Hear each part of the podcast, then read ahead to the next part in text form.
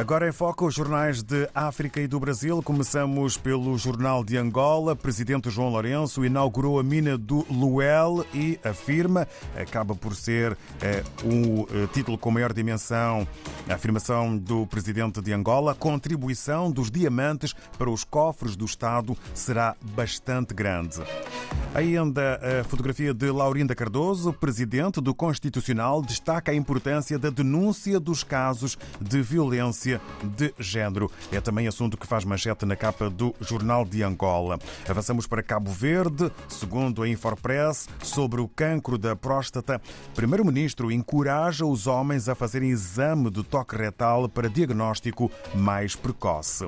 Um outro título, Ministro diz que Ilha Brava continua no nível de alerta de escala 3 e a registrar algumas atividades sísmicas. São eh, eh, eh, afirmações do Ministro da Administração Interna. Em São Tomé e Príncipe, segundo o Telanon, Praia Gamboa e Huaca travaram a erosão costeira, eliminaram um pântano, um pântano e criaram marina para pirogas. É título é, que faz parte do Telanon é, na mais recente edição. E também um outro título, Imigração Massiva intensifica a crispação entre o chefe de governo e o chefe de Estado.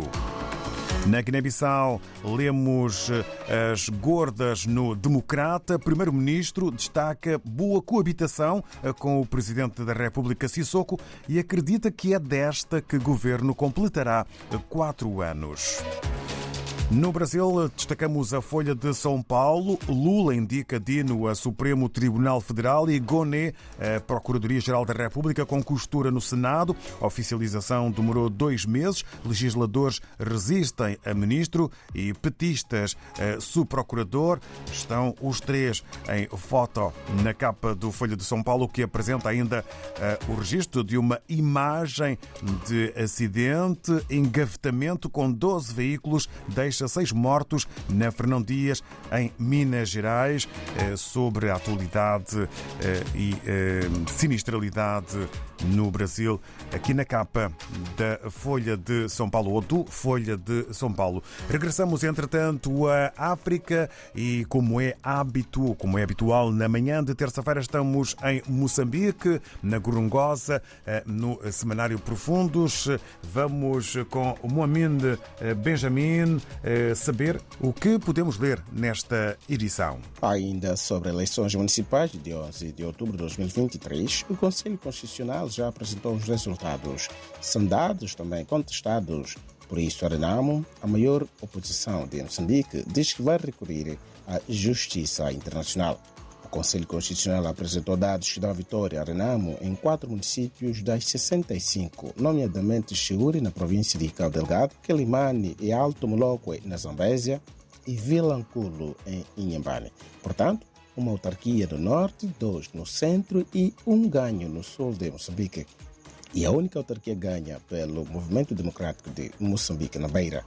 O Conselho Constitucional também decidiu repetir eleições em duas mesas no município de Calaporte, Nampula, três meses em Milange e cinco meses em Gurue, ambas na província de Zambésia, centro de Moçambique.